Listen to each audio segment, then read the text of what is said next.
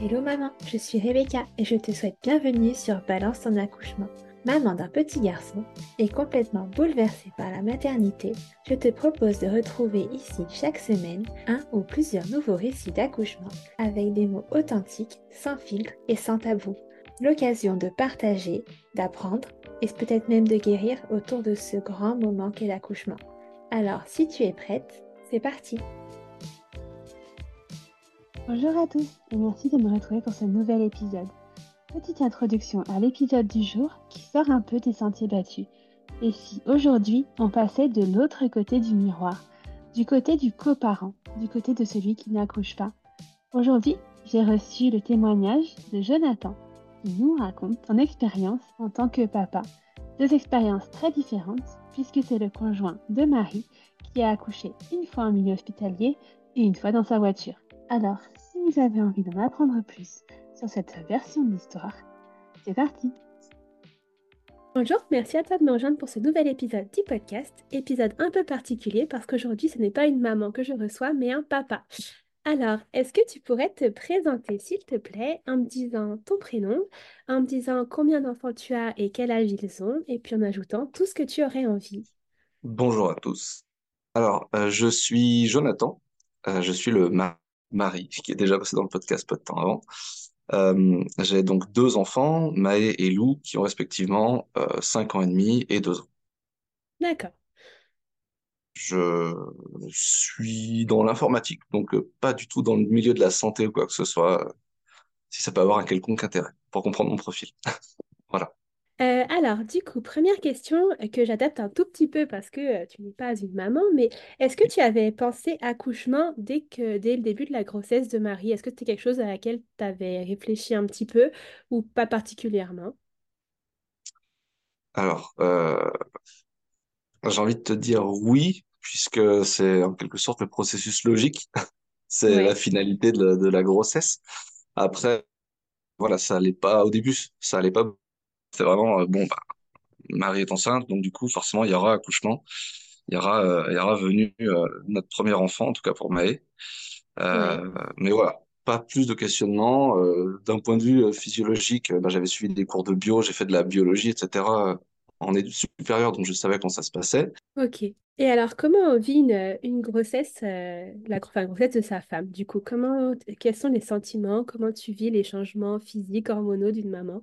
Alors déjà, pour commencer, euh, je pense que à chaque grossesse, pour la première, c'est vraiment euh, un inconnu fou en fait. On se réjouit, on se rend pas trop compte. Vraiment, le, la prise de conscience, en tout cas pour moi, elle est arrivée super tard. Ouais, Alors qu'on en parlait beaucoup, qu'on essayait de se préparer, etc. Mais euh, étant donné que c'est déjà un inconnu pour la maman, pour le papa qui ne le vit même pas physiquement, oui. c'était euh, c'était puissance 10 quoi. Oui, tu ressens pas les choses forcément de la même façon. Non, non, c'est ça. T'essaies de t'enquérir de, des ressentis et des émotions de, de la maman, mais euh, Mais quand c'est un tourbillon d'émotions qui est déjà difficile à, à comprendre pour soi-même, enfin à expliquer à l'autre, c'est c'est d'autant plus difficile, quoi. Et à quel moment tu dirais que tu as vraiment réalisé que ça arrivait? Euh, je pense que les premiers, alors j'ai vraiment compris ce qui se passait en quelque sorte, si je peux dire ça comme ça, ça fait un peu bête, mais quand on a fait euh, les premières échos où vraiment on comprenait que effectivement il y avait un petit être euh, qui grandissait dans le ventre de Marie, dans son utérus, etc. Et j'ai réalisé vraiment qu'on allait devenir parents et que et que qu'il allait avoir un accouchement et un petit être à la fin de tout ça, etc. Euh, je dirais quand les quand Marie a eu les premiers euh, coups, tu vois, au niveau du ventre, ouais, vraiment on a commencé à ressentir que qu'il interagissait en fait avec le pour le coup le milieu extérieur sans vraiment forcément le savoir ou je sais pas exactement, tu vois. Mais vraiment il y avait une sorte d'interaction même s'il était parfois involontaire. oui, Là je me suis dit waouh, il y a vraiment un être c'est humain. c'est c'est devenu plus concret ouais pour moi. Oui, puis tu avais quelque chose de tangible aussi à, à laquelle te raccrocher, quoi, parce que tu avais quelqu'un qui te, qui te faisait des checks, quoi. Exactement. Ok.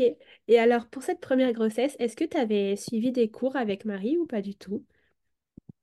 Alors, euh, on avait des, des cours de, de préparation à l'accouchement avec euh, une sage-femme, mais euh, on était, alors, Marie si plus, oui, un peu plus, mais on n'était pas, je sais pas si on était ultra assidus ou pas, mais j'ai l'impression que ça nous a apporté grand-chose. Ouais, Je, je sais, je saurais pas vraiment le- le- l'expliquer clairement, mais euh, j'étais là euh, en tant que spectateur, quoi. Je hochais la tête, je comprenais ce qu'on me racontait, mais vraiment, ça imprimait pas. Ouais, c'était pas concret, quoi, pour le coup. Non, non, c'est ça. J'avais l'impression, en fait, de regarder euh, limite une vidéo YouTube, euh, ça arrêtait pareil, tu vois, ou une série où tu vois des personnages participer à un cours de préparation à l'accouchement. C'était vraiment, je le vivais comme ça. ouais. Et pour toi, t'avais pas retenu, ou, ou du moins euh, eu, des astuces pour l'aider, pour le travail, tout ça, t'étais juste euh, de la théorie, quoi. Bah, la théorie avait pour but de l'aider pendant le travail, etc., d'essayer de comprendre un peu comment je pouvais l'aider, euh, quelle était ma, ma place en quelque sorte, puisque je voulais accoucher, euh, euh, pardon, assister à l'accouchement. C'était important, on s'était mis d'accord là-dessus, etc. Mais euh, c'était des, j'avais l'impression que c'était des choses qui me évidentes, c'est-à-dire, euh, euh, bah, faut la soutenir, euh, faut lui tenir la tête, etc. De toute façon, j'avais l'impression de rien pouvoir. Ouais, j'avais l'impression que que j'allais être passif et ça s'avérait vrai. ok. Et est-ce que vous aviez élaboré un projet de naissance, ou du moins est-ce que vous aviez des attentes pour ce premier accouchement?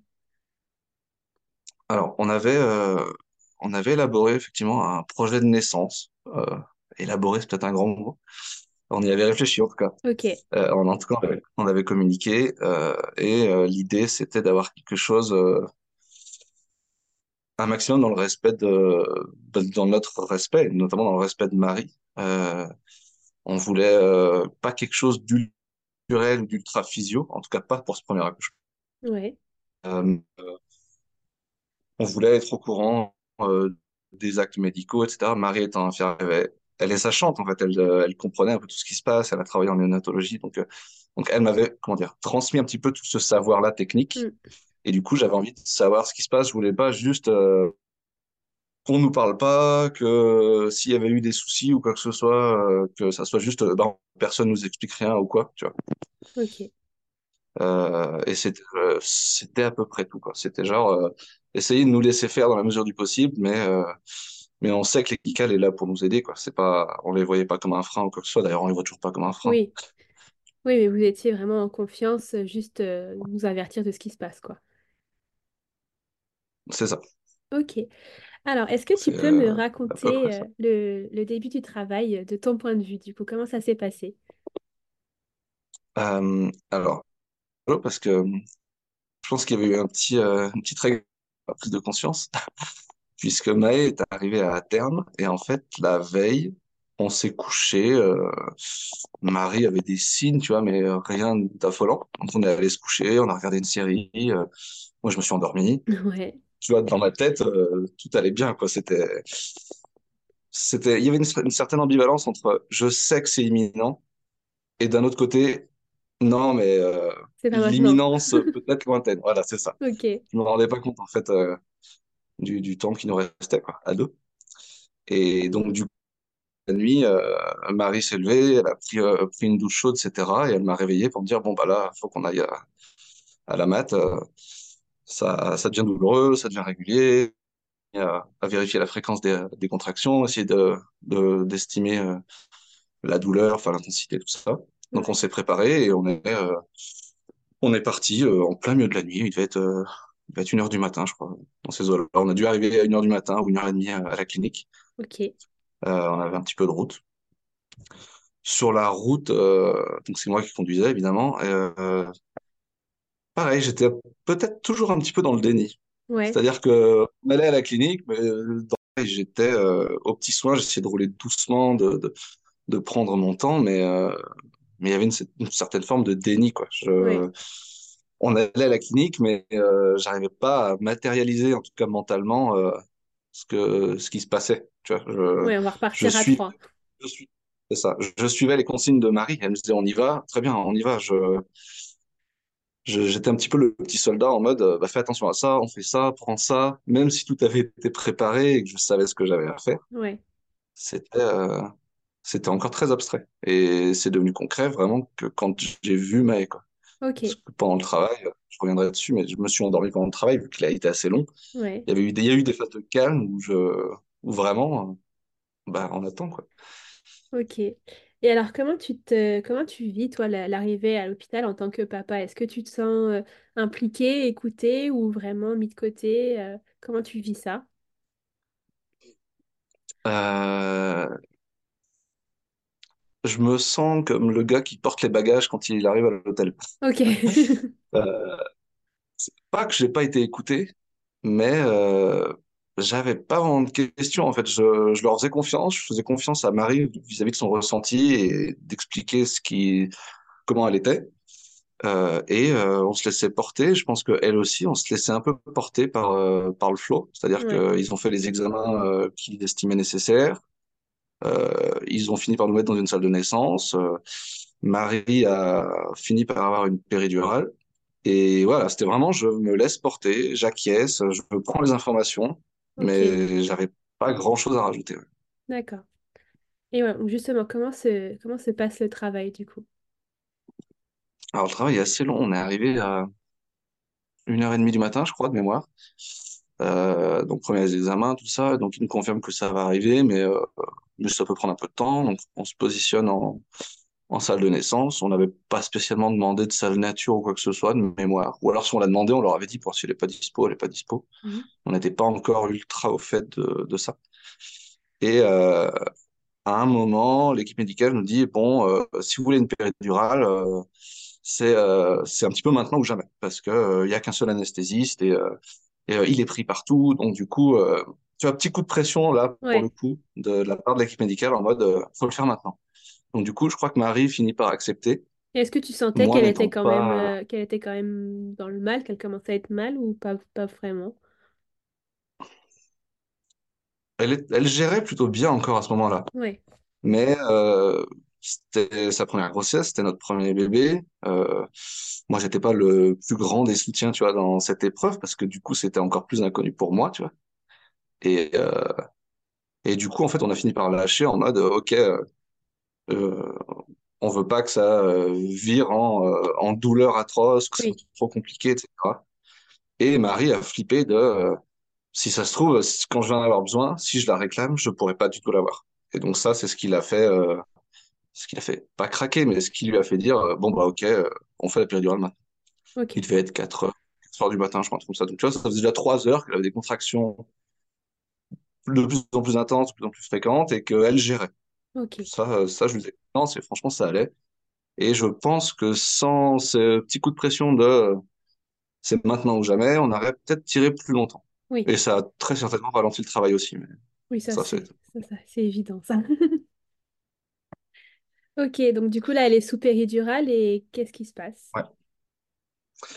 Il se passe que, euh, du coup, ben, tout ne s'arrête pas, mais euh, une espèce de grosse pause, quoi. Enfin, rien n'évolue. Elle a des contractions, Ouais. mais qui du coup sont euh, encore, enfin, qui sont euh, moins intenses que, parce que péridurale. Et euh, on va, on va attendre comme ça tous les deux en, en discutant, en faisant des plus ou moins des pauses, parce que comme je te l'ai dit, à un moment, je me suis endormi sur ma chaise à côté d'elle, jusqu'à jusqu'à 13 heures à peu près. Ok, mais quand même. 4h30, 4h, 4h30 péridurale et ça et ouais, attendre jusqu'à 13h. Alors un peu avant 13h, euh, monter en intensité au niveau des contractions, etc. Donc euh, le, le, le, le jour du terme, c'est ce jour-là. Il est euh, il est 13h, on est le jour du terme. Et euh, donc du coup, Marie est scopée et il détecte que là, ça va arriver. Il commence à se toute l'équipe commence à se, à se mettre en branle un petit peu vers euh, quoi, 14h40, un truc comme ça, tu vois, dans ces eaux-là. Et à partir de là, euh, tout s'accélère, euh, il lui demande de pousser, donc elle est en position, euh, on dit Gynéco. gynécologique, Ouais, c'est ça, ouais, gynéco gynéco, sur c'est le ça, dos. sur le dos, pieds sur les étriers, Ouais. exactement. Et euh, là, en, en 25 minutes, euh, il lui demande de pousser, le travail se fait, euh, Le gynéco qui l'a suivi toute sa grossesse euh, finit par arriver. On savait que ça allait être un, bébé, un gros bébé. On savait pas exactement si c'était un très gros bébé ou quoi que ce soit, mais le gynéco savait que ça allait être, euh, qu'il allait faire plus de 3 kilos. C'était sûr. Euh, et donc, du coup, euh, un, à un moment, il a un petit peu stressé parce que le travail était un peu long. Ils avaient peur qu'il y ait un petit peu de mise en détresse du bébé, etc. Et Marie, euh, malgré la péridurale, tu vois, c'était, c'était une épreuve intense, quoi. C'était Oui, son, sa première, son premier accouchement. En plus, elle est en position gynéco et on sait que, c'est pas l'idéal. pour elle, c'est sûr, c'était pas l'idéal. Et euh, donc, le, ils, aident Maë à se positionner euh, avec, euh, avec une ventouse, je crois, de mémoire. Ouais, Et euh, alors, j'ai pas tous les détails, etc., mais il naît, il finit par naître à 14h14, je crois, tu, vois, en, en 20 ok, minutes à peu près. Euh, tout, tout s'est fait. Et pendant ces 20 minutes, euh, je, s'il n'y a pas eu un blackout, même si je pense que si j'ai eu un blackout pendant quelques semaines après, après coup, tu vois. ouais, Mais euh, en y réfléchissant, en y repensant, ce côté je ne sers à rien oui, et a été exacerbant. C'est-à-dire que je faisais tout ce qu'on avait vu en, en, en préparation d'accouchement. ouais, Euh, je me sentais pas inutile, mais impuissant. Tu vois, je, je, je la voyais juste euh, souffrir parce qu'il y avait quand même de la souffrance, l'intensité. euh, il y avait un mélange de, de, de plein d'émotions et notamment de la souffrance. ouais, Et j'essayais d'être là, mais tu vois, j'étais un petit peu paralysé, quoi. Je, j'avais peur de mal faire, je, j'avais peur de gêner, euh, je savais pas comment l'accompagner, je, j'avais pas les bons mots. oui, C'était, euh, c'était un peu, je, je l'ai longtemps vécu comme, euh, alors pas comme un regret, pas comme euh, quelque chose d'une épreuve difficile, tu vois, mais je, ça a été, ça a été, ouais, ça a été un peu, ça a été très difficile pour Marie, oui, très difficile. Je pense c'est bien passé en soi, tu vois, mais ça restait ultra intense. Mais j'ai eu du mal, tu vois, à, à l'accepter en quelque sorte. Pendant longtemps, tu vois, j'ai dit, euh, c'était trop de stress, euh, je suis pas prêt, tu vois, pour euh, revivre un deuxième accouchement. Et ouais. je l'ai je l'ai dit à Marie, hein, pendant longtemps. Euh, quand j'y repensais, je me remettais en, dans cet état d'angoisse de je ne peux pas l'aider à moins souffrir, à, Oui, comme je peux si pas comme si l'accompagner. t'étais pétrifié, en fait. Ton esprit voudrait faire quelque Ouais, il chose, y avait un peu ça. Tu, sais pas quoi, ni comment, ni quoi. Puis bon, le contexte médical euh, n'aide pas non plus parce que bah, clairement, tu as du soignant et tu sais pas quoi faire. C'est, logique. Non, non. Et mais j'en veux même pas au corps médical parce Oui, que oui, eux, du coup, ils étaient concentrés sur la maman et moi, j'étais. euh, bon, c'est vraiment ça. J'ai eu l'impression d'être un électron autour, un spectateur euh, qui ne servait à rien, qui était là parce que parce que je voulais être là. ouais, Mais même Marie m'a dit en vrai, euh, quand il me demandait de pousser, etc., je- elle était dans sa bulle, oui, donc qui est normal, tu vois. Et moi, j'existais même plus, tu vois. oui, forcément, Et je lui en veux pas. Bah, c'est normal, C'est oui. juste que j'étais pas, euh, je pense, euh, pas que j'étais pas assez présent, c'est que j'étais pas préparé en fait. Oui, Pas puis, assez en tout cas préparé. et puis forcément, le point de vue d'un papa, euh, ça reste compliqué parce que pour le coup, on n'est pas du tout acteur, contrairement à la maman. Ben, pour le coup, j'accepte. C'est presque normal d'être passif. Je Ouais, être euh, le soutien. Tu vois, je suis pas censé être acteur presque de l'accouchement. Et maintenant, je, je le vis mieux et je l'accepte. Et le deuxième accouchement, c'est passé totalement différemment. Mais, euh, mais ouais, ça a été, euh, ça a été des moments qui me, ouais, qui me stressaient. Vraiment, je me sentais angoissé ouais. quand j'y repensais, Et, plusieurs mois après. et du coup, tu dis que tu n'étais pas assez préparé. Est-ce que tu penses, qu'est-ce que tu penses qui t'aurait mieux préparé et qu'est-ce qui t'aurait pu t'aider dans ce moment-là? En vrai, je sais pas trop. J'y ai repensé plein de fois. Et je pense que la meilleure préparation, bah, c'est de l'avoir vécu, en fait. Ok, ouais. De l'avoir vécu une première fois et de savoir comment on l'avait vécu et de savoir, du coup, euh, comment ça allait se passer. Parce que malgré la préparation, malgré avoir regardé, vu des courses, euh, des cours sur l'accouchement, m'être renseigné un petit peu avec Marie et sous l'impulsion de Marie sur comment ça allait se passer, tant que tu l'as pas vécu, de toute façon, euh, les émotions que, que tu vas vivre, tu peux pas les gérer, Oui, tu peux pas les anticiper. oui, Donc, euh, si on avait fait la deuxième, la préparation à l'accouchement qu'on a fait pour le deux- la deuxième grossesse de Marie, ça aurait peut-être été un peu mieux. Mais euh, on peut pas enlever le fait qu'étant donné que j'avais déjà vécu un premier accouchement et Marie aussi, on était aussi plus impliqués, plus euh, plus à la recherche de certaines infos, tu vois, oui, pour le pour plus le vivre comme nous on, on le voulait. Oui, c'est ça, ouais. Donc tu vois, euh, c'est difficile à dire. Ouais, ok, je vois. D'accord. Et du coup, comment tu vis euh, la rencontre? La rencontre avec un grand L? euh, euh, ben, je fonds en larmes, littéralement. hein. Je, le moment où Lou naît, on l'entend pleurer, je vois ce, ce petit bébé. Alors, ce petit bébé, tout est relatif, puisque au final, c'était un plus gros bébé que prévu. Et là, je reprends un peu mes esprits et je dis à Marie, ouais, tu l'as fait, en fait. Enfin, tu l'as fait. C'est vraiment juste, c'était, euh, il y avait plus qu'elle et, euh, Ouais. elle et le bébé. Et on a fait, tout va bien. euh, Enfin, je la félicite en quelque sorte. J'essaie de, de la rassurer, etc. Tout en, je gardais pas vraiment mes distances, mais euh, j'essaie de la laisser quand même dans son moment euh, de, de, de redescente, en fait. Enfin, je sens qu'elle est là sans être trop là, tu vois. Ouais. Et, euh, et c'est le gynécologue qui euh, me tape sur l'épaule comme ça, qui me dit euh, Alors, ça fait quoi d'être papa? Et là, je sais pas, un sursaut d'orgueil, je sais pas, j'ai tout ravalé, tu vois. J'ai, repris mes larmes, etc. Je me dis Ça va. Et là, j'ai un peu repris, comment dire, euh, le, le- j'ai un peu repris euh, le dessus. Ouais. Et du coup, j'ai réussi à me calmer. Et euh, quand on m'a dit, bah, on va peser le bébé, etc., bah là, je me dis, bon, bah, ok, là, euh, Marie est en réalité, euh, moi, je peux aller vers le bébé, je peux le c'est voir, ce je peux moment où tu deviens, où tu deviens actif et où tu as un vrai rôle à jouer aussi dans ce parcours, quoi. Exactement. Là, je- en quelque sorte, je prends la suite de Marie, qui, du coup, ne peut plus, dans l'immédiat, s'occuper activement de son bébé. Oui. Et donc, du coup, bah, je les accompagne pour euh, le peser, m'assurer que tout se passe bien. Tu vois, c'est- là, c'est vraiment, euh, je pense que c'est encore plus fort chez une femme, mais il y a vraiment un instinct de préservation et de, de comment dire, de- de- un instinct Oui, de paternel. Tu vois, oui, si c'est ça. ça, mais voilà, c'est ça. C'est aussi mon bébé, et là, du coup, je peux, euh, je peux agir, je peux, je peux intervenir, même si tout s'est bien passé, même si les sages-femmes étaient adorables, même si euh, avec la tape sur l'épaule du gynécologue euh, était, était bienveillante, etc. Tu vois. ouais.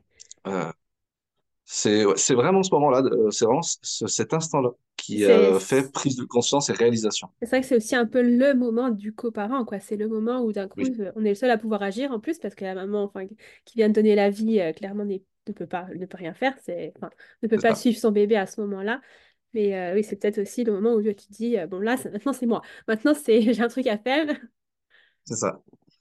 Et puis là, du coup, il y avait plus de question de, je sais pas euh, comment ça se passe ou quoi que ce soit. Tu vois, j'avais pas à me poser la question, qu'est-ce que je dois faire? Juste euh, les gestes techniques, c'est pas moi qui les gère. Je dois juste accompagner, m'assurer que tout est bien fait, qu'on nous communique sur euh, tout ce qu'ils font ou tout ce qu'ils disent, tu vois. Ouais, Et, euh, et c'est tout. Donc là, du coup, ça devient plus facile en quelque sorte, quoi. ok.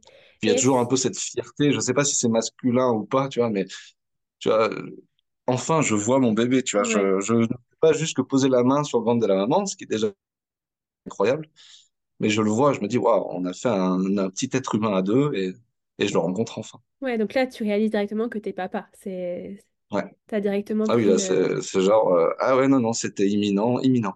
Ouais. C'est tout de suite. Et est-ce que tu as ressenti ce que les femmes ressentent parfois pas d'ailleurs, le, le coup de foudre pour le bébé ou pas tout de suite? Ouais. Ouais, Non, non, bah, clairement, ce que je te disais là, le, le moment où je fonds en larmes, c'est vraiment une montée d'émotions que je ne pouvais pas contrôler. Et, euh, l'expliquer en fait. C'est vraiment une cette espèce d'élan d'amour, de, de- de- d'émotion euh, positive. euh, ouais, il devient, il devient la chose la plus importante euh, au monde, tu vois, sur, Ouais, euh, sur- en l'espace d'une fraction de seconde. ouais, c'est ça. T'es papa, quoi. Ouais, exactement. Ouais. Et est-ce que Et tu vois, ton... même en en parlant, tu vois, il y a un petit peu les, les émotions qui remontent et tout. Enfin, Ouais, ça restera toujours aussi, aussi intense, quoi. c'est une journée incroyable. Ouais, complètement. Et est-ce que ton regard sur ta femme a changé? Enfin, est-ce que tu t'es dit, euh, elle aussi, elle est maman ou pas, pas spécialement? Je me suis pas dit elle aussi, elle est maman, parce que pour moi, elle était déjà maman avant. Ok, Euh, mais par contre, euh, je suis en quelque sorte euh, retombé amoureux d'elle. Tu vois, enfin, j'ai eu une vague de d'amour et de fierté. Waouh, c'est incroyable, tu vois. ouais, Pareil, enfin, pendant une fois repassé cette étape faire, elle est toute seule, tu vois, je suis démuni. C'est, elle l'a fait, c'est incroyable. ouais, Euh, c'est, c'est, ouais, c'est vraiment, c'est juste incroyable. Le mot vraiment qui, qui résonnerait, ça serait, euh, c'est incroyable. Je, ouais. Je suis vraiment fier d'elle, etc. à ce moment-là. Je suis fier du, de, de Maë, du coup, qui vient de naître. Et je suis fier de nous, tu vois. On est arrivé jusque-là. on a, il n'y a pas eu de difficulté, tu vois, pendant la grossesse, on n'a pas, euh, pas vécu de moments difficiles, mais je sais pas, il y a une espèce de, on est arrivé au bout, même Ouais. si euh, ça faisait a priori pas de doute. Oui. Bon. C'est quand même euh, un grand moment, quoi. Donc forcément, être fier, Oui, c'est voilà, bien. exactement. Et alors, comment vous, vi- vous vivez, enfin, tu vis ces, ces premiers moments de, de parents? Enfin, est-ce que tu as pu rester à la maternité? Comment tu, comment tu le sens? Euh, alors, je suis pas resté à la maternité euh, euh, les premières nuits, je crois.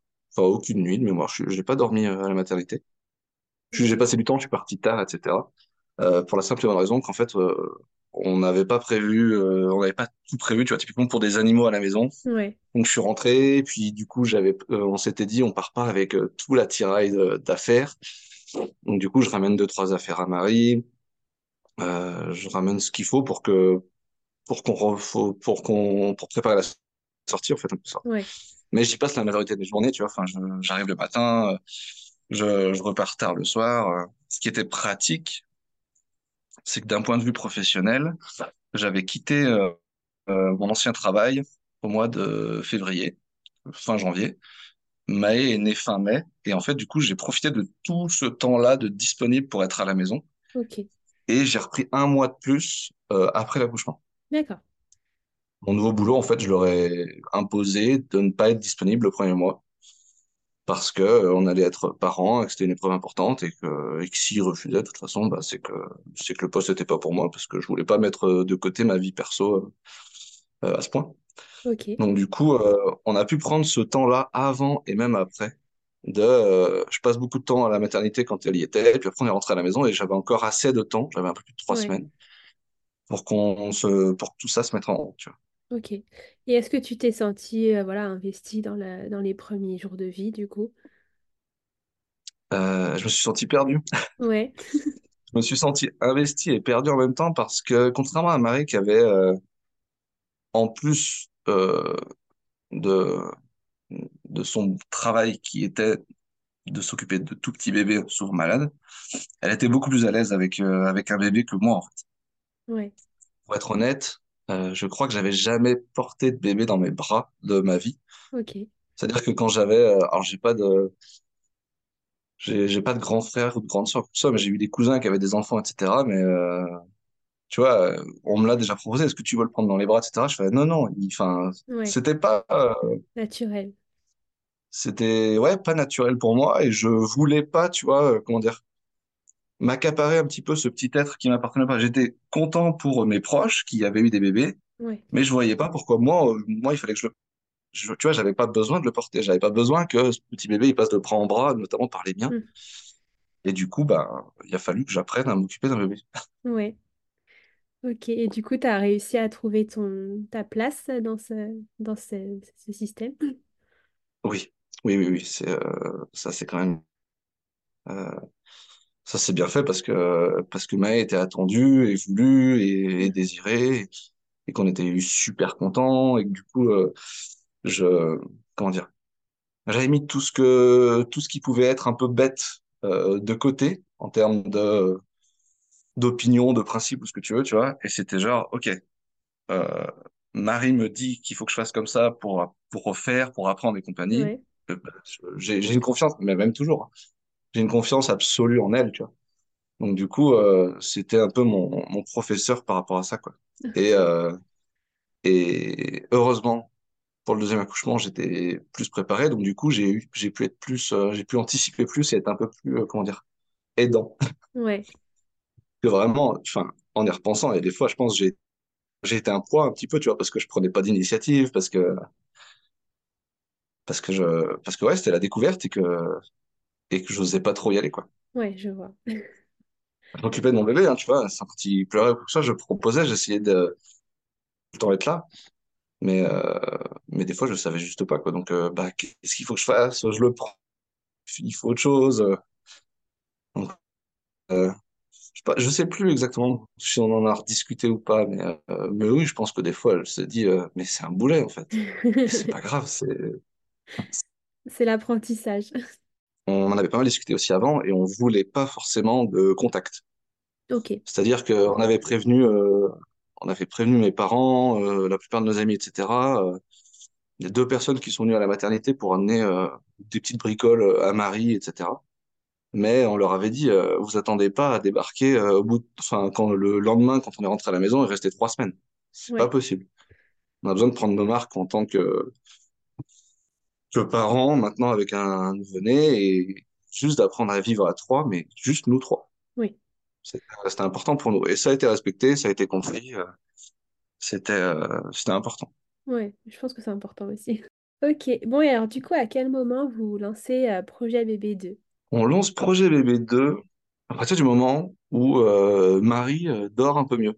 Ok, Je pense vraiment que c'est euh, que c'est un des très gros éléments déclencheurs.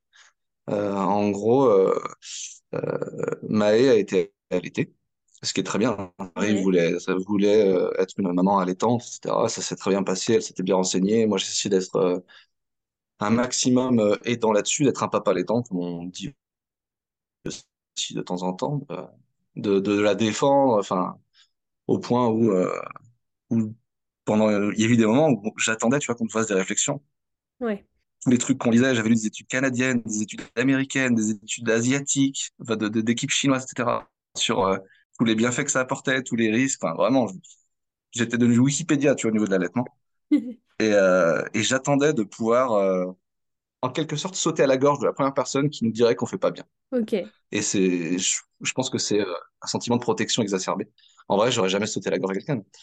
Mais l'allaitement était quelque chose de très important, tu vois, dans notre nou- nouvelle vie de parents et dans la nouvelle vie de maman de, de Marie. Et euh, elle a fait du coup un allaitement long euh, qui s'est euh, arrêté pendant la grossesse de, de- la deuxième grossesse de Marie, donc pendant la grossesse de Lou. Et du coup, qui dit allaitement long, dit allaitement à la demande, etc. Et dit euh, nuit euh, coupée, parcellaire, euh, dit sommeil fractionné en tout cas. oui, forcément. Tant que Marie n'avait pas récupéré suffisamment d'énergie, en fait, il était hors de question, tu vois, d'avoir un deuxième bébé. Oui, forcément. On se l'est pas vraiment dit, c'est juste que c'est revenu. Euh, Marie dormait mieux, euh, tout allait bien. Euh, Maë avait pris son rythme, tu vois, de petit garçon de euh, un peu moins de trois ans à l'époque, quand euh, on est enceinte pour, pour Lou. Euh, et du coup, c'est venu un petit peu naturellement. Ok. On savait qu'on voulait d'autres enfants de toute façon, c'est juste qu'on a laissé faire les choses et, euh, et c'est arrivé comme ça. Ce qui est drôle, c'est que on s'était toujours dit, euh, moi je me suis toujours dit, je veux pas être un papa euh, âgé. Alors, pas du tout péjoratif hein, pour les papas qui sont plus âgés ou quoi que ce soit. C'est juste que moi j'ai toujours eu des parents jeunes euh, et j'avais envie d'avoir encore cette énergie-là pour au moins mon premier enfant. Je m'étais dit, bah, ça serait bien, tu vois, qu'on on les enchaîne pas tout de suite, mais qu'ils aient pas 5 ans et demi, 6 ans d'écart. Parce que c'est ce que j'ai avec mon frère et j'en ai pas souffert, mais euh, j'ai jamais vraiment profité de cette relation parce qu'on avait beaucoup d'écart, tu vois. Ça faisait euh, 0, 5, 5, 10, 10, 15, Oui. tout ça. On a, on a été un petit peu euh, accordés euh, quand on a tous les deux eu euh, 18, 22, 23, tu vois. Ok, ouais. Vous avez grandi. Et euh, donc, euh, donc on s'était toujours dit ça, enfin moi j'avais toujours dit ça. Et au final, c'est jamais vraiment revenu dans la discussion de bon, bah, TikTok, le temps passe, ça serait bien, tu vois, de, de faire un deuxième bébé. Non, c'est juste venu naturellement. Et il se trouve que maintenant, ils ont trois ans et demi d'écart et, euh, et c'est très bien. Ouais. Et on a respecté le rythme de Maë, parce que c'était aussi ça qui est important, c'est que avoir un deuxième bébé, ça voulait dire euh, fractionner euh, le temps qu'on avait pour lui aussi. Forcément, oui. Donc, donc on voulait faire ça bien. Ok.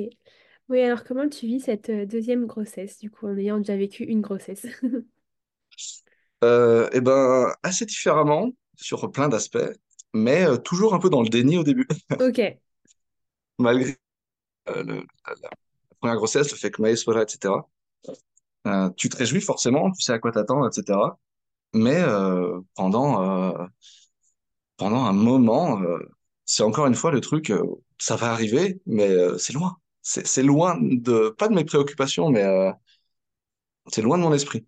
Je sais que c'est là, mais euh, il n'y a pas de raison de se presser, tu vois, il n'y a pas de raison euh, d'anticiper euh, trop de choses. Ouais. Alors après, parce qu'on était déjà un peu plus prêt aussi, tu vois, on avait déjà des vêtements, on avait déménagé, donc on, avait un peu plus de place, tout ça. Mais euh, ouais, au début, un petit peu de déni, puis, euh, puis beaucoup plus vite qu'avant, de la réalisation, encore une fois, pareil, les premières échos, où euh, du coup, euh, tu t'attardes sur d'autres petites choses, tu vois. Enfin, c'est plus juste la découverte euh, des étoiles dans les yeux, c'est toujours les étoiles dans les yeux, mais du coup, euh, tu suis un petit peu le déroulé des échos, c'est-à-dire que, ok, euh, là, on voit bien son crâne, machin, il a bien deux bras, bien deux jambes, tout ça, tout ça. C'est c'est c'est c'est moi de la découverte, en fait, tout simplement. oui, c'est ça. Tu connais, tu connais, puis tu connais aussi peut-être un peu plus les risques, qu'est-ce qui peut arriver. C'est ça, exactement. Et du coup, euh, très vite, on se met euh, à faire une, une préparation à l'accouchement euh, en ligne qu'une copine de Marie lui avait conseillé, qui est Quantique Mama de mémoire, qui est oui, une sage-femme québécoise, canadienne, c'est sûr, mais je crois qu'elle est au Québec. Et, et c'est un petit peu la révélation, c'est-à-dire qu'elle est orientée accouchement à domicile. ouais. Et euh, en partant de ce principe-là, elle rentre beaucoup plus dans, euh, dans le détail de euh, qu'est-ce qui se passe dans le corps d'une femme pendant la grossesse et au moment de l'accouchement. Donc, elle va nous parler des phases, euh, du principe de bulle, euh, elle va expliquer euh, même mécaniquement ce qui se passe au niveau de la contraction de l'utérus, etc., le placenta, les échanges, euh, les échanges entre le bébé et la maman. Euh, et du coup, ça, déjà, ça ravive plein de choses du premier accouchement. On se dit, ah ouais, en fait, ça, c'était cette phase, ça, ouais, ça explique ça. Vraiment, on comprend plus le processus. Et, euh, et on se dit, OK, euh, on veut quelque chose de beaucoup plus naturel, de beaucoup plus physiologique. Donc on commence à rédiger un projet de naissance plus orienté euh, salle nature, rester en retrait tant qu'on n'a pas besoin absolument de vous, etc.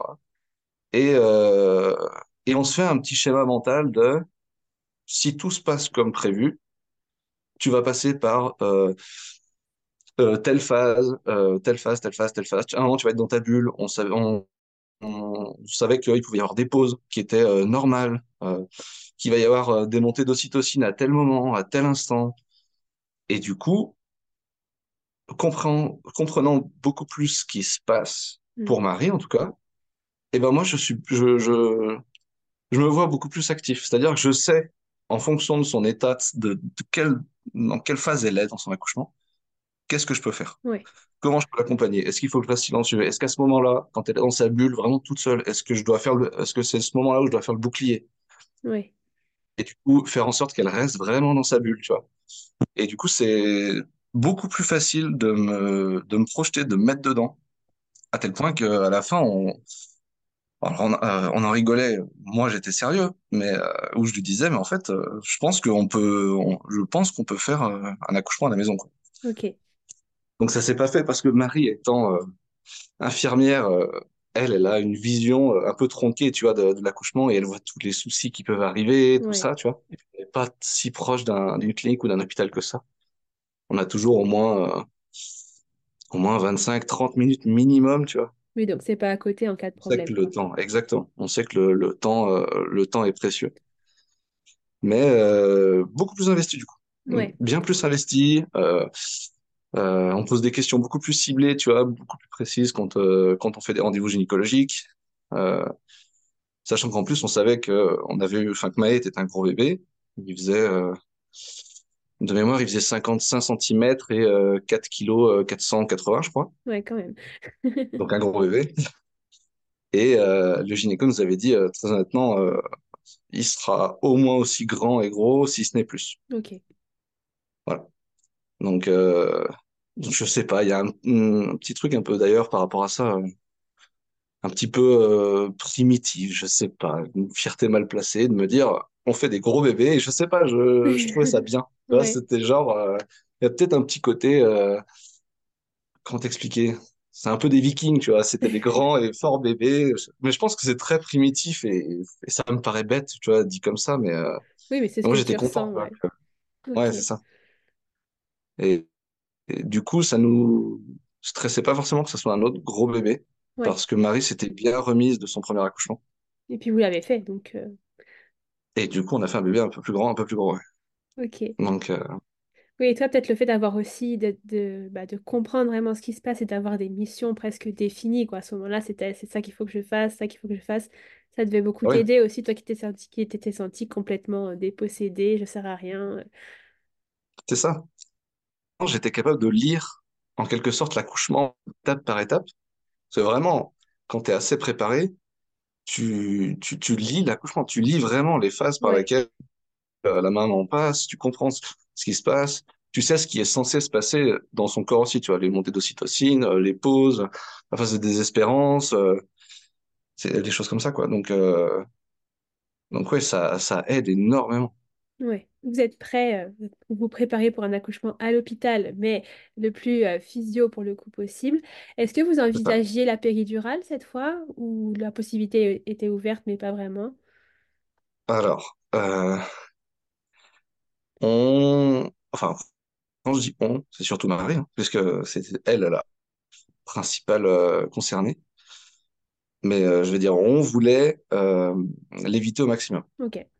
Parce qu'on savait que ça ralentissait le travail, que ça mettait un peu le bazar dans les phases de l'accouchement, parce que du coup, ça mettait des pauses où il fallait pas, etc. Enfin, et que du coup, tu n'avais pas les mêmes montées d'ocytocine, que le travail était différent, que potentiellement, tu avais moins de mobilité, et que euh, y a de fortes chances que si on n'avait pas de nature ou quoi que ce soit, et que s'il y avait une péridurale, il nous demanderait euh, à ce qu'elle soit en position gynécologique, tu vois. Sachant qu'on savait que dans la nature, la position gynécologique, elle a aucun sens.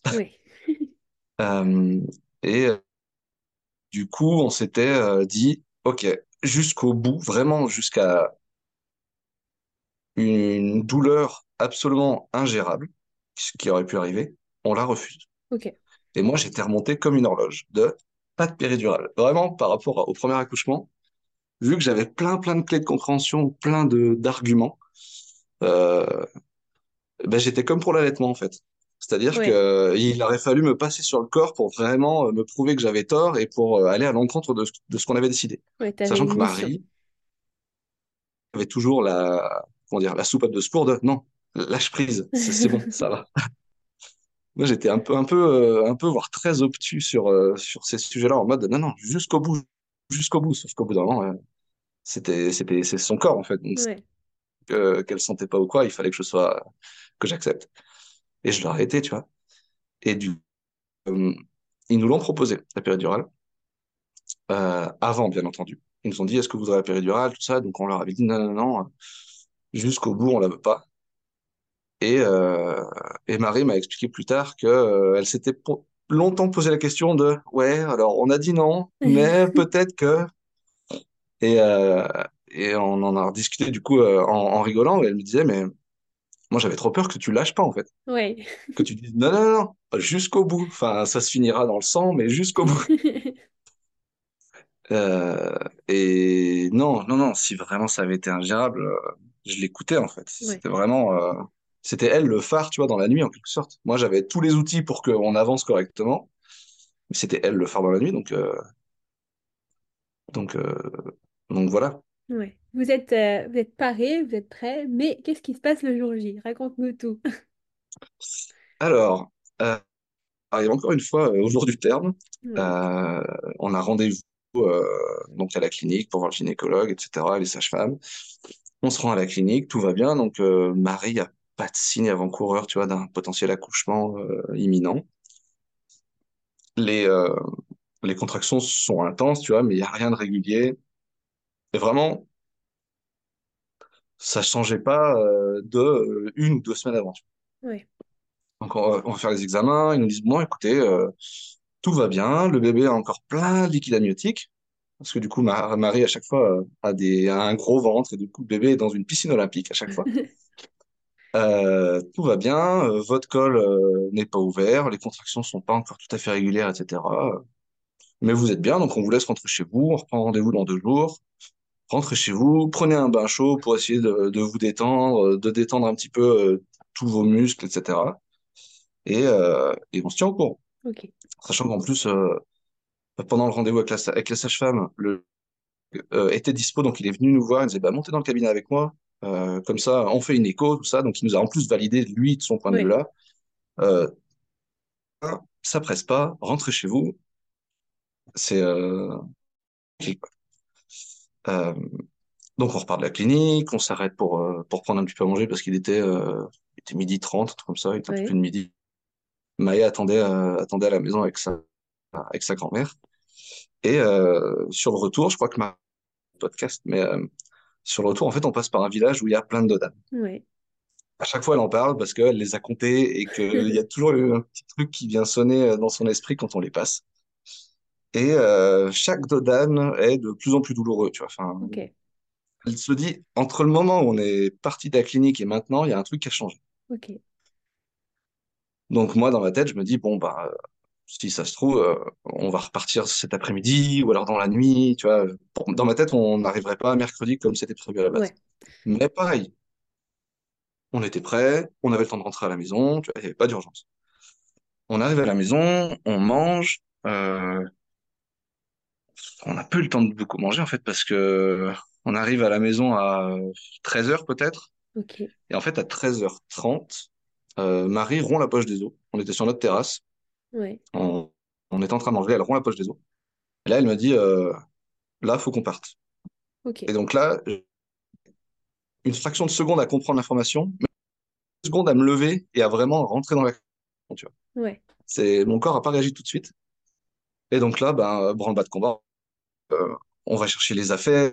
Euh, je mets une serviette sur, euh, sur la voiture parce que je me dis, bon, ben, on sait jamais, tu vois, pour qu'elle soit plus confortable, etc. Je mets une serviette, je mets des coussins, elle avait un oreiller, un petit lit à l'arrière, tu vois. On avait changé de voiture en plus, donc l'arrière était beaucoup plus spacieux. On prend le temps euh, de s'isoler avec Maë pour lui expliquer que euh, son petit frère va arriver, euh, qu'il va rester avec sa grand-mère. On lui offre des petits cadeaux, tu vois, pour gérer son stress, pour comprendre ce qui se passe, pour que pour l'inclure en fait, vraiment qu'il n'ait pas l'impression qu'on disparaisse et basta. Et on monte dans la voiture. Je recule de, je sais pas, euh, 4-5 mètres avant de me remettre la marche avant pour repartir de, de l'allée où on habitait. Et Marie me dit stop, celle-ci elle est trop douloureuse, on peut pas bouger. Donc je m'arrête et on a dû s'arrêter, je sais pas, 25 secondes, 30 secondes peut-être maximum à l'arrêt complet, qui ont paru beaucoup, beaucoup plus. Ouais. Et euh, du coup, à, arrêté comme ça, en face de nous, on a euh, donc la maman de Marie et Maë qui nous regarde. La maman de Marie qui transpirait le stress, mais à un niveau incroyable. Et Maë qui avait des étoiles dans les yeux, limite, tu sais, qui trépignait, parce que lui, il était ultra content, tu vois, il, avait trois ans et demi, Oui. donc, euh, donc il ressentait, il avait pas de stress. Et Marie me dit, mais en fait, euh, non, vas-y, on part. Je pense que ils auraient pas été là. Maë aurait été chez sa grand-mère ou soit, je Ouais. tentais l'accouchement à la maison. Mais ça aurait été trop compliqué. Marie aurait eu trop de potentielle distraction ou trop de peut-être de pudeur, tu vois, pour euh, rester à la maison avec sa mère ultra stressée. Ça aurait été plus compliqué. Il aurait fallu que je gère Maë, il aurait fallu que je gère un peu sa mère, parce que quand t'es ultra stressé comme elle l'était là, vraiment, dans ses yeux, ça se voyait. C'était... Même moi, elle me faisait stresser alors que je suis pas forcément stressé. Ouais. C'était pas une bulle très Euh, réconfortante là pour le coup. c'est ça. Donc du coup, on décide de partir. Donc on repasse ce fameux village avec tous ces dodanes. Donc euh, j'essaie de conduire le, le plus calmement possible et le plus vite possible, mais un dodane reste un dodane. Oui. Tu peux Et donc du coup, chaque dodane derrière, tu vois, je sens que, euh, c'est dur, quoi, que, que vraiment euh, les dodanes sont douloureux et elles commencent euh, à un moment, euh, au quart du, du trajet jusqu'à la clinique, même un peu avant, à faire des vocalises. Ok. Et donc les vocalises, dans ma tête, je me dis, ah, les vocalises, ça correspond à telle phase, on est déjà bien avancé, je suis pas clinique. Mais dans mon esprit, je me dis, on- en fait, je, euh, mon leitmotiv, c'était soit on va y arriver, on est préparé, Marie, elle est trop forte, euh, ça va le faire. Et donc, je me dis, je sais où on en est, mais on va y arriver. Et on continue, on continue, on continue. Euh, donc, Marie, euh, ne pas trop à ma positivité, a priori, appelle quand même les sages-femmes pour qu'elles puissent nous accompagner, tu vois, et qu'elles puissent en parler à, tu vois, à quelqu'un du corps médical. Parce qu'elle elle a toujours dans un coin de, son- de sa tête tout ce qui peut mal se passer, tu vois, c'est plus fort qu'elle. Et euh, donc, on a les sages-femmes euh, qui nous accompagnent, on leur explique euh, où on en est, machin, du coup, en rentrant dans la technique, ce qui a priori les a aidés quand elles nous en ont reparlé. Et arrivé à mi-chemin à peu près, avant le- l'entrée de, de la ville où vraiment on va à la clinique, Marie fait vraiment plus de vocalises que d'habitude, tu vois, vraiment le, des cris un petit peu euh, perchés ou quoi que ce soit euh, Ouais. pour gérer la douleur, pour euh, parce que le fait de, de crier, tu vois, ça, ça a un, un effet sur les muscles, ça, bref. Et là, la sage-femme me dit, là, votre femme, elle va accoucher, faut vous arrêter. Ok. Genre, juste avant, elle me l'avait dit. Elle me l'avait déjà dit, en fait. Elle m'a dit, non, mais là, essayez de vous arrêter, etc. Et moi, je disais, non, non, c'est bon, on va y arriver, on va y arriver. Encore une fois, cette petite phase de déni. Et là, elle me dit, non, non, là, vous vous arrêtez tout de suite, votre femme va accoucher. Elle est en train d'accoucher, arrêtez-vous. Et, euh, et je me souviendrai toujours, l'endroit où on arrive, on arrive sur un rond-point. À gauche, il y a un petit parking euh, isolé, un peu tranquille. Tu vois, je me dis, bon, bah, je vais là. Je rentre sur le, sur la route pour le parking. En fait, le parking était bouché par d'énormes bus en béton. D'accord. Et donc, du coup, je me sens bête. Et j'ai eu l'espace d'un instant, je me dis, c'est pas grave, je monte sur le trottoir, je roule dans l'herbe et je vais sur le parking, quoi. Pourquoi? Je sais toujours pas. Au final, euh, j'ai pas fait ça. Marie m'en remercie encore. Et je vais me garer sur un autre parking euh, où potentiellement il y a un peu plus de monde, mais ce jour-là, personne. Donc, on a de la chance. On- je pose la voiture, je laisse le moteur tourner, j'ai toujours les sages-femmes au téléphone qui n'ont pas quitté l'appel, et je saute à l'arrière de la voiture avec Marie, qui est euh, à quatre pattes sur euh, le siège. À quatre pattes. Quatre pattes sur des sièges de voiture. Elle a une jambe droite et une jambe euh, à genoux, en fait. Ok. Donc c'est euh, c'est pas idéal, mais bon, c'est mieux que rien. Et euh, effectivement, euh, Lou est là, en fait. Je vois le, je vois le sommet de son crâne. euh, euh, les sages-femmes nous parlent, mais en vrai, que pendant quatre minutes et demie, elles ont parlé dans le vide. Aucun de nous ne leur répondait pendant les, les premières poussées à ce moment-là. Donc, du coup, dès que Marie le sent, elle fait des poussées. Moi, je la réconforte. Vraiment, je- j'essaie d'être, de reprendre cette positivité, tu vois, et de la rassurer, de dire tu fais ça bien, euh, tout se passe bien, je le vois, on en est là. Et euh, très vite, la tête de May sort entièrement. Ok. Euh, à ce moment-là, on reprend conscience a des sages-femmes avec nous et elles nous disent, on a appelé le SAMU, on a appelé les pompiers. Les pompiers, ils étaient à un kilomètre au bout d'une ligne droite par rapport à où on Ok. savait qu'ils allaient arriver vite. Et Marie voulait absolument pas accoucher avec des pompiers euh, parce que parce qu'ils sont pas formés en fait. Ça, Ouais. Enfin, donc elle voulait. Donc ça lui a redonné, ça lui a donné, je, je sais pas, un petit coup d'adrénaline peut-être. Et du coup, elle s'est remise à pousser tout en respectant, tu vois, euh, les poussées naturelles de son corps, etc. Et euh, Lou sort euh, tranquillement, à sortir, euh, à sortir le cou. On commence à un, un bout d'épaule pointé. Et là, grosse pause. Elle, elle peut plus pousser et son corps lui envoie plus de signaux de pousser. Ouais. Donc la sage-femme commence à flipper. Elle dit oui, mais il a la tête dehors, tout ça, c'est stressant. Et moi, je leur dis, mais euh, cette pause, elle est normale. On, on, on l'a étudiée, on l'a vu, vraiment, littéralement, on l'a étudiée cette pause. On sait que si elle est pas trop longue, elle est pas, elle est pas grave. Euh, notre bébé, il est pas bleu. Ouais. Euh, ça va reprendre, etc. Et effectivement, ça a repris. Et au moment de reprendre, alors je sais plus dans l'ordre, je me confonds peut-être, mais au moment de reprendre, Marie stresse parce qu'elle entend le- la sirène des pompiers, etc. Et elle dit, euh, je vais mourir dans ma voiture. Est-ce que je vais mourir dans ma voiture?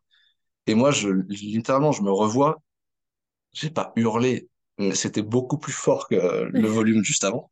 Je crie, non, tu vas pas mourir. euh, euh, tu vas y arriver, etc. euh, sans trop y réfléchir, quoi. Et la sage-femme, on en a rediscuté, elle me fait, c'est la première fois que j'entends engueuler sa femme pour la rassurer. Et donc, voilà, c'était un petit peu rigolo. Et donc, du coup, les poussées reprennent.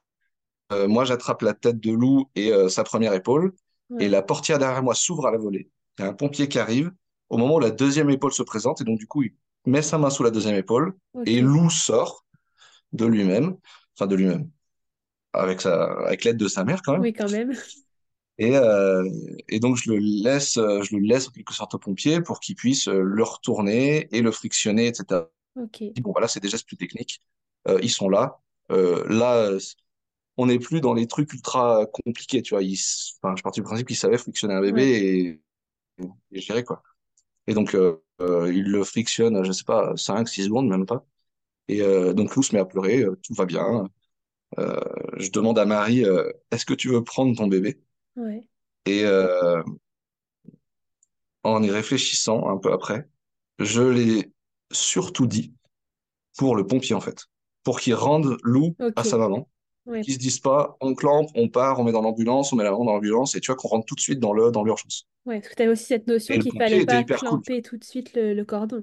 Exactement, dans, dans notre, euh, dans nos volontés, il y avait un clampage tardif. Ouais. Et, euh, et du coup, euh, je re-rentrerai en mode, en mode, comment dire, en mode bouclier juste après à cause de ce clampage tardif. Mais euh, du coup, il, le, le pompier, super cool, tu vois, il voit que, que l'eau respire, que tout va bien, euh, qu'il n'y a pas l'air d'avoir... euh, En tout cas, visuellement, il n'y a pas d'hémorragie ou quoi que ce soit, tu vois. Marie est pas assez pas évanouie ou quoi, donc il rend Lou à Marie de faire deux, trois photos, tout ça. Le SAMU arrive après. Et le SAMU, ils arrivent en mode, en mode SAMU, c'est-à-dire qu'eux, ils voulaient faire du technique. Eux, ils arrivaient Ouais. sur une urgence. Il fallait, il fallait faire de, de, de l'urgence, quoi. Et euh, donc, du coup, euh, ils disent qu'il faut extraire Marie. Donc, les pompiers euh, sortent Marie euh, de la voiture. Ouais. Marie paniquée, en mode, euh, vraiment, c'était devenu un moulin à parole. Elle avait son bébé sur elle, elle avait Lou dans les bras, qu'elle avait mis à la tétée. Euh, et un moulin à parole. Euh, mais attention, je vais tomber, faut pas me faire tomber, euh, j'ai mon bébé dans les bras, faut surtout Vous êtes sûr que vous me tenez bien? Mais non, je vais tomber. Ok. Vraiment, elle a, répon- elle a répété, je vais tomber, je sais pas, 35 fois en une minute. Et euh, donc le pompier, pour la rassurer, il fait, mais regardez, on est cinq, on est hommes à vous porter, vous n'allez pas tomber. Et elle n'est pas tombée, Oui. évidemment. Elle avait besoin d'être rassurée. Et moi, je pouvais pas lui apporter cette assurance, puisque moi, je la portais pas. Ouais. Moi, je m'assurais juste que tout se passe bien, et j'étais euh, encore au téléphone avec les sages-femmes pour leur dire que les pompiers étaient bien arrivés, qu'ils l'amenaient dans l'ambulance, que tout était bien. Et je lui dis, et euh, du coup, on vous rejoint à la clinique. Euh, euh, Lou euh, est encore, encore lié à sa maman par son cordon ombilical, puisqu'on veut un clampage tardif. Les sages-femmes étaient d'accord, le gynécologue était d'accord, tout était bien. Ouais. Et la médecin du SAMU arrive, dans une conversation avec ses collègues, euh, j'entends le mot euh, clan, en fait. Du coup, bah, je dis merci aux sages-femmes en quatrième vitesse, et je m'entends, je fais par contre, on veut un clampage tardif. Et là, par rapport au premier accouchement où tu me demandais si j'avais été écouté, là, j'ai pas été écouté du tout. J'ai dû répéter cette information cinq, six fois peut-être, Ouais.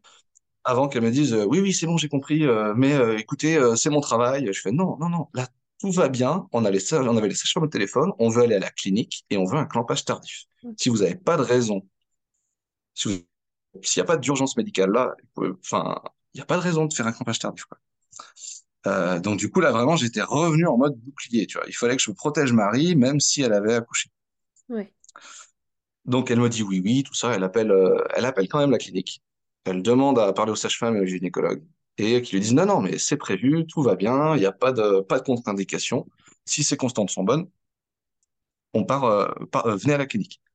Parce que dans un dans l'autre temps, le la médecin du SAMU voulait filer à l'hôpital. Et on lui dit mais il n'y a pas de raison en fait. Oui. Vous voulez aller Y a là où vous pas, avez on tout va gagner, euh, vous, a- vous allez gagner une minute trente entre la clinique et l'hôpital, alors que du coup on n'est plus dans cette urgence-là.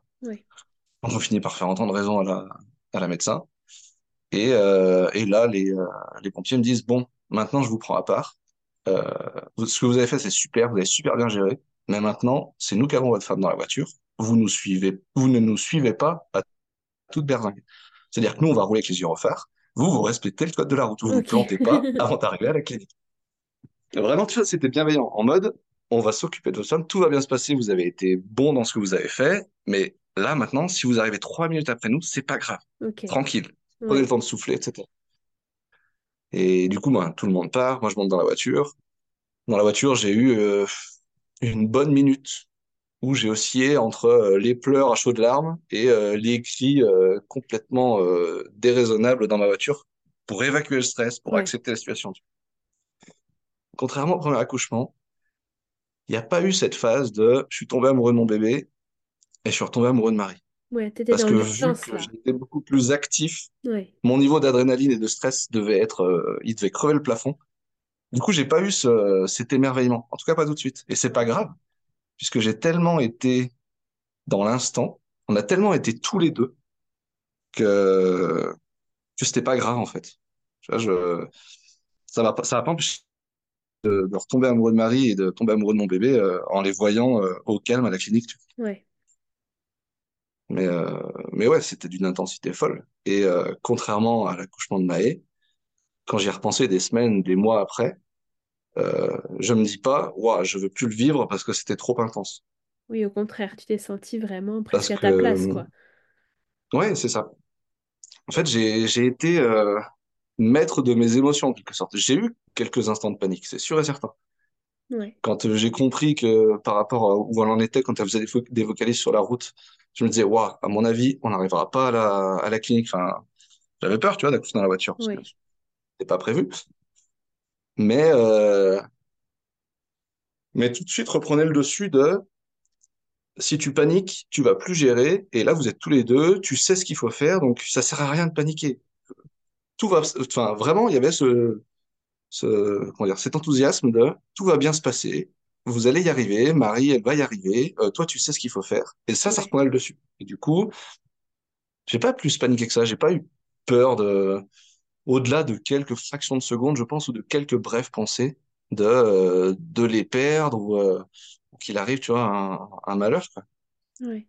Et euh, du coup, c'était trop bien. Et, et arrivé à la clinique, je me souviendrai toujours, je me gare, je monte jusqu'à la clinique et je vois une ambulance de pompiers sortir, euh, sortir de, du hall de la maternité, donc enfin de- de- du parking de la maternité. Et euh, je vois l'ambulance s'arrêter et les trois pompiers à l'avant sortir tous les trois par la fenêtre. Je sais pas comment ils ont fait et me faire des grands coucous en mode avec des pouces levés, etc. En mode c'est super, bravo. Enfin, ils étaient trop contents, quoi. Ouais, Et, et moi, je leur fais un grand signe avec euh, les larmes aux yeux un petit peu, tu vois, parce que du coup, reprise d'émotion. Et, euh, et je leur fais un pouce en l'air, levé, et puis là, je rentre dans la clinique et je rejoins directement Marie. Et là, le stress étant redescendu, la situation étant plus calme, là, je tombe amoureux de mon bébé, là, je retombe amoureux de Marie, et là, je reprends cette euh, fierté que j'avais ressentie pour le premier accouchement, de ouais, waouh, elle l'a fait, on, on l'a fait, tu vois, et, euh, et tout va bien.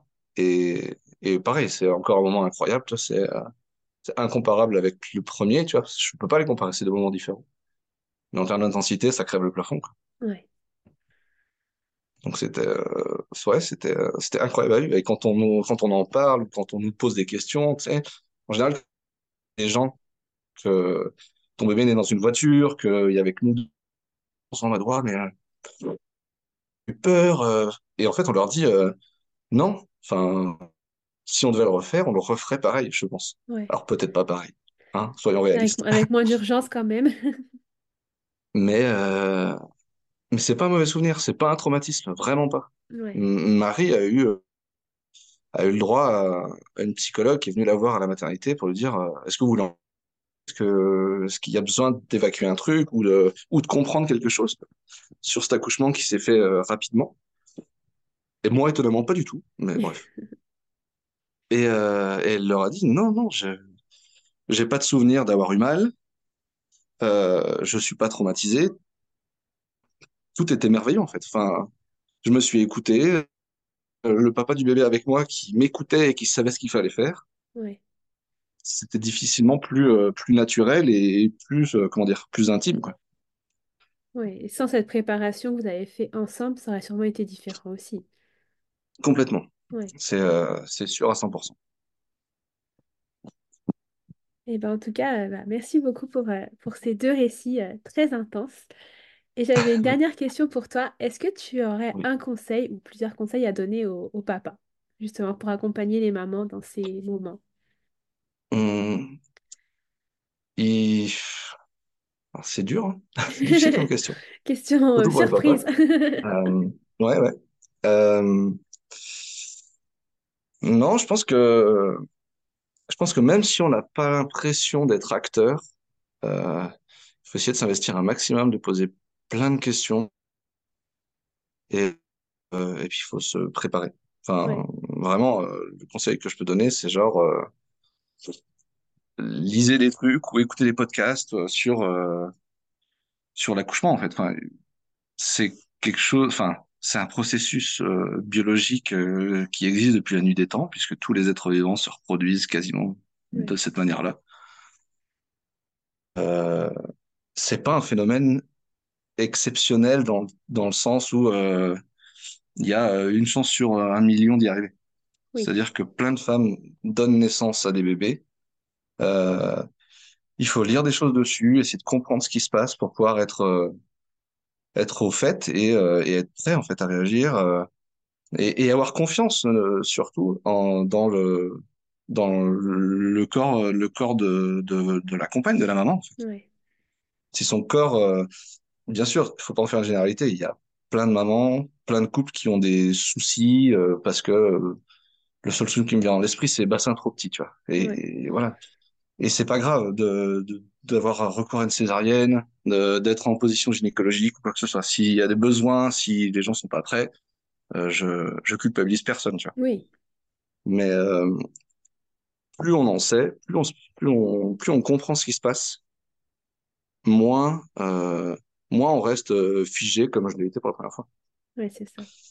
Plus on peut accompagner. Parce qu'en vrai, euh, en vrai, euh, les gens qui me disent, ouais, mais t'as accouché Marie, euh, je fais, non, non, non, j'ai accouché, enfin, Ouais. accouché toute seule. Et moi, j'étais là pour l'aider, pour comprendre et pour subvenir à ses besoins à ce moment-là ou pour la protéger, etc. Ouais. Et ça, c'est important, je trouve, de, de, de corriger, tu vois, ce, cette petite erreur pour moi. Oui, bah, de manière générale, je pense qu'il faudrait préciser que la seule personne à accoucher, c'est la maman dans l'histoire, hein. Pas le Oui, médecin, oui, pas le c'est, papa, c'est pas... pas le médecin, exactement. Ouais, je suis tout à fait C'est vrai que ce d'accord. terme est quand même assez horrible. J'ai accouché quelqu'un. Non, non, pas du tout. Ouais, ouais, non, non. Ou alors, c'est que c'est une situation étrange et euh, c'est pas normal. Ouais, non, c'est sûr. Ouais, bah encore une fois, merci beaucoup à toi. En tout cas, c'était super d'avoir ton point de vue et tes ressentis sur, euh, sur cette grande expérience. Et, euh, merci. et j'espère que, bah, je pense que ça pourra aider euh, les coparents s'ils écoutent, ou du moins les, les, les, pa- les mamans à comprendre euh, ce qui se passe dans la tête des papas des fois. Ouais. Même si les papas comprennent pas toujours eux-mêmes, euh, faut pas les laisser de côté. C'est ça, c'est une bonne conclusion. Et bah, merci beaucoup à toi. Ben, merci. Merci beaucoup d'avoir écouté cet épisode jusqu'au bout. S'il t'a plu, n'hésite pas à me laisser une petite note sur l'application d'écoute sur laquelle tu es actuellement et à me laisser un petit commentaire sur Apple Podcast. Quelques petits instants qui pourront beaucoup m'aider à grandir. Si tu souhaites échanger sur cet épisode ou si tu souhaites toi aussi participer à cette aventure, n'hésite pas à me contacter sur les réseaux sociaux. Les liens sont en barre d'infos. En attendant, je te donne rendez-vous mercredi ou vendredi prochain, selon le jour auquel tu écoutes, et je te dis à très bientôt un nouvel épisode.